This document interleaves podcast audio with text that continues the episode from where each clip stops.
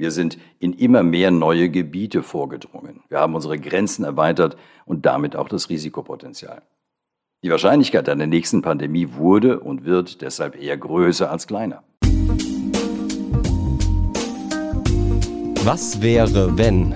Der Zukunftspodcast der VRM. Was wäre, wenn die nächste Pandemie käme? Es ist ein allzu bekanntes Szenario, in das wir euch heute mitnehmen möchten. Das ganze Land steht still. Die Straßen sind leergefegt, Geschäfte haben geschlossen, der ÖPNV ruht. Wenn das Unternehmen noch nicht aufgegeben hat, dann sind die Mitarbeitenden im Homeoffice und viel davon in Kurzarbeit. Eine Pandemie ist ausgebrochen. Ein neues Virus, das von Affen auf den Menschen übergesprungen ist, eine sogenannte Zoonose, hat für den Stillstand und weltweit Millionen Todesfälle gesorgt. Denn im Gegensatz zum Coronavirus verläuft eine Infektion mit dem neuen Erreger bis zu 20 Mal tödlicher. Die Schulen und Kitas sind zu, Eltern komplett überfordert und ein Licht am Ende des Tunnels ist noch nicht zu sehen.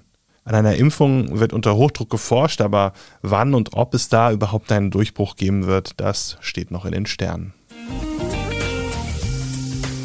Hallo und herzlich willkommen zum VRM-Podcast Was wäre wenn, in dem wir euch Zukunftsszenarien zu den unterschiedlichsten Themen vorstellen. Mein Name ist Thomas Schmidt, ich bin Digitalreporter bei der VRM und habe mich, wie vermutlich jeder von euch, in den vergangenen Monaten intensiv mit dem Thema Pandemien beschäftigt. Dabei ging es bei mir aber gar nicht um das Coronavirus, dessen Auswirkungen wir ja alle derzeit spüren und wo auch noch gar nicht absehbar ist, wie uns das in Zukunft noch begleiten wird. Vielmehr war es ein Blick noch weiter in die Zukunft, einer Zukunft, in der schon die nächste Pandemie ausgebrochen ist. Und so nervig das für uns alle jetzt momentan sein mag, sich mitten in der Corona-Pandemie mit einer darauf folgenden zu beschäftigen, so abwegig ist es gar nicht. Im Zuge meiner Recherchen habe ich mit vielen Expertinnen und Experten gesprochen und die Antwort darauf, wie realistisch dieses Szenario ist, fiel eigentlich immer gleich aus. Exemplarisch vielleicht die Antwort des Bonner Virologen Hendrik Streeck, der mir gesagt hat, dass schon vor Corona viele Expertinnen und Experten klar war, dass es zu einer solchen Pandemie kommen kann. Darauf hat ja auch die WHO immer wieder hingewiesen und einer, der schon heute viel an morgen denkt, ist Pero Micic. Er ist Zukunftsforscher und ich wollte auch von ihm wissen, für wie realistisch er ein solches Szenario in der Zukunft hält. Es gibt geschätzt mehrere hunderttausend verschiedene Viren, die dem Menschen gefährlich werden können. Wir sind in immer mehr neue Gebiete vorgedrungen. Wir haben unsere Grenzen erweitert und damit auch das Risikopotenzial. Die Wahrscheinlichkeit einer nächsten Pandemie wurde und wird deshalb eher größer als kleiner. Okay, nicht gerade das, was man gerne hören möchte in diesem Zusammenhang, aber zumindest muss es doch Dinge geben, die wir gelernt haben bislang, oder? Können wir nicht jetzt viel besser auf Pandemien reagieren, wo wir doch gerade noch quasi mitten im Training sind? Zum Teil ist das wohl so. In der Impfstoffentwicklung zum Beispiel. Da haben wir große Fortschritte gemacht. Auch wissen wir nun zumindest ungefähr, welche Maßnahmen was bringen und können so viel schneller auf ein neues Virus reagieren. Aber ob auch auf Regierungsebene nun viel in Prävention investiert wird, daran hat Hendrik Streeck so seine Zweifel. Er vergleicht eine Pandemie mit einem Krieg, zugegeben etwas martialisch, aber es ergibt durchaus Sinn. Auf Kriege bereiten wir uns vor. Und das, obwohl wir mitten in Europa leben und uns im 21. Jahrhundert befinden. Trotzdem diskutieren wir über Ausrüstung der Bundeswehr und pumpen da auch eine ganze Menge Geld rein. Und ähnlich sollten wir auch in Bezug auf Pandemien verfahren, denkt Streeck. Wir alle hoffen, dass es nie zu einem Krieg kommt. Aber wenn der Fall dann eintritt, ist es natürlich besser vorbereitet zu sein. Und so verhält es sich auch bei einer Pandemie. Das Problem dabei ist aber, dass das erst einmal Geld kostet, zum Beispiel die Beschaffung von geeigneter Schutzausrüstung. Das war ja im Frühjahr 2020 auch ein großes Problem. Da war Deutschland stark von Asien abhängig und die ganze Welt hat Schutzausrüstung gebraucht. Man könnte da schon jetzt präventiv investieren, aber für einen Politiker ist sowas natürlich immer ziemlich unattraktiv. Geld ausgeben sowieso und dann sieht man dessen Nutzen auch nicht einmal gleich und damit werden Dinge beschafft, die man in der eigenen Amtszeit vielleicht auch gar nicht mehr brauchen wird. Es wird deutlich, obwohl wir einiges gelernt haben, müssen wir vieles besser machen. Langfristiger planen auch. Oder was würde helfen, um bei einer neuerlichen Pandemie besser dazustehen? Das habe ich auch Peromicic wieder gefragt. Eine sehr große Frage, zu der sich viele Experten aus den verschiedensten Fachgebieten äußern müssten. Wir müssen natürlich, ganz offensichtlich, alles in dieser Pandemie Gelernte schneller und präziser anwenden. Wir müssen es irgendwie schaffen, dass der Logik und der Wissenschaft wieder mehr vertraut wird. Wir haben ja unglaubliche Verrücktheiten erlebt. Auch wenn sie letztlich weniger Schaden angerichtet haben als befürchtet, es hat vielen Menschen unnötig Angst gemacht und sie zu falschem Verhalten verführt. Die Trump-Regierung hat eine von Obama entwickelte präventive Strategie gegen Pandemien einfach ignoriert und die vorsorglich aufgebaute Abteilung auch einfach geschlossen. Das zeigt, das vielleicht wichtigste Prinzip ist, dass wir lernen, die menschliche Kurzsichtigkeit zu überwinden. Worüber wir jetzt noch gar nicht gesprochen haben, ist die Frage, warum sollte es in Zukunft denn überhaupt erneut zu Pandemien kommen und wie einige Expertinnen und Experten sagen, womöglich sogar häufiger, als es noch in der Vergangenheit der Fall war.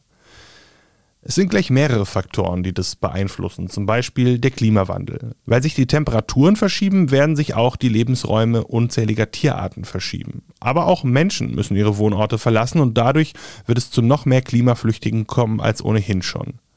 Beide Verschiebungen haben aber eines gemeinsam. Es kommt zu immer häufigeren und neuen Überschneidungen zwischen tierischen und menschlichen Lebensräumen.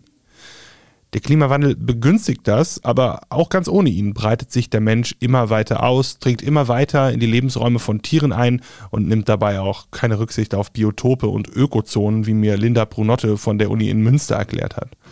Sie ist dort Forschungsgruppenleiterin am Institut für Virologie und kennt sich mit Zoonosen bestens aus. Zoonosen sind im Prinzip Wirtswechsel von Viren. Viren, die im Tierreich vorkommen und den Menschen bislang unbekannt sind, beispielsweise von Fledermäusen, wie es ja beim Coronavirus gewesen zu sein scheint. Und diese Wirtswechsel sind häufig mit dem Auslösen von Krankheiten verbunden und genau diese Kreisläufe, davon gehen Expertinnen und Experten aus, könnten sich in Zukunft häufen. Schon heute erscheinen mehr und mehr Berichte darüber, aber das sind nicht nur Katastrophenmeldungen, sondern das geht auch darauf zurück, dass die Überwachungsstrategien für solche Ereignisse einfach immer besser werden und nicht jede Zoonose führt auch zwangsläufig zu einer Pandemie. Aber es ist eben möglich. Es ist möglich, dass wir uns auch in Zukunft wieder von einem in den nächsten Lockdown hangeln, Maske tragen und auf eine Impfung warten, wobei wir gerade im Bereich Impfung revolutionäre Sprünge gemacht haben, wie Hendrik Streeck sagt. Schnell entwickelte mRNA-Impfstoffe, die gut funktionieren und eine ganze Reihe an Erkenntnissen in diesem Bereich könnten dazu führen, dass die Impfstoffentwicklung in Zukunft leichter wird oder zumindest schneller neue Impfstoffe verfügbar sein könnten. Streeck sagt, durch Corona habe man einen Quantensprung gemacht in dem Bereich, wie Forscherinnen und Forscher Erreger, aber auch neue Maßnahmen verstehen.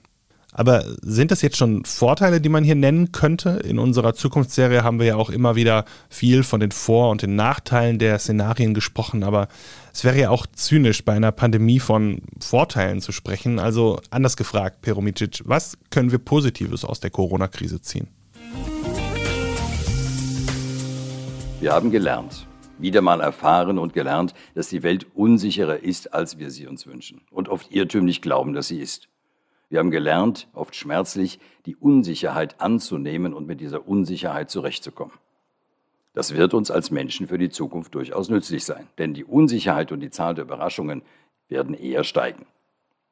Wir haben gelernt, dass virtuelles Zusammenarbeiten gar nicht so schlecht ist. Seit mindestens 15 Jahren verfügt praktisch jeder PC über die Möglichkeit, Videokonferenzen durchzuführen.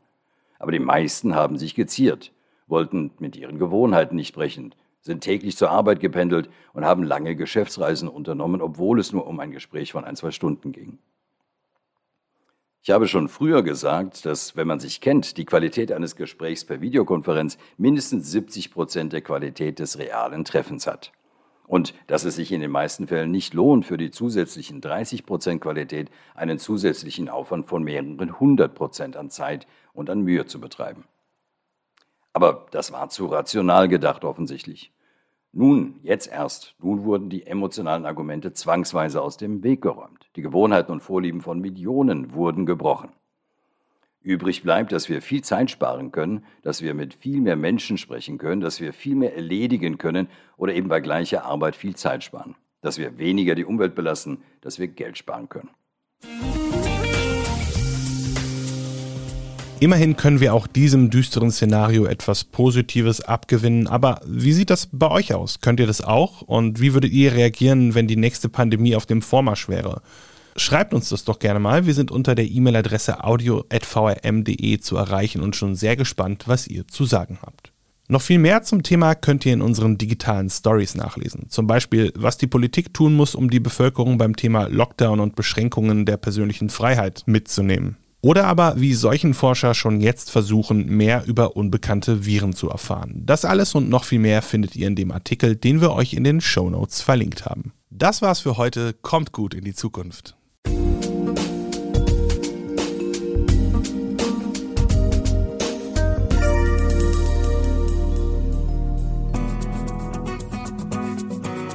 Das war die heutige Ausgabe vom Zukunftspodcast Was wäre wenn, in dem mögliche Zukunftsszenarien zur Diskussion gestellt werden und aufgezeigt wird, wo in unserer Region Visionen heute schon Realität sind. Ihr wollt noch mehr spannende Geschichten, Reportagen und News aus eurer Region? Dann probiert doch einfach mal unser Plus-Angebot aus. Einfach reinklicken unter vrm-abo.de slash podcast. Angebot der VRM.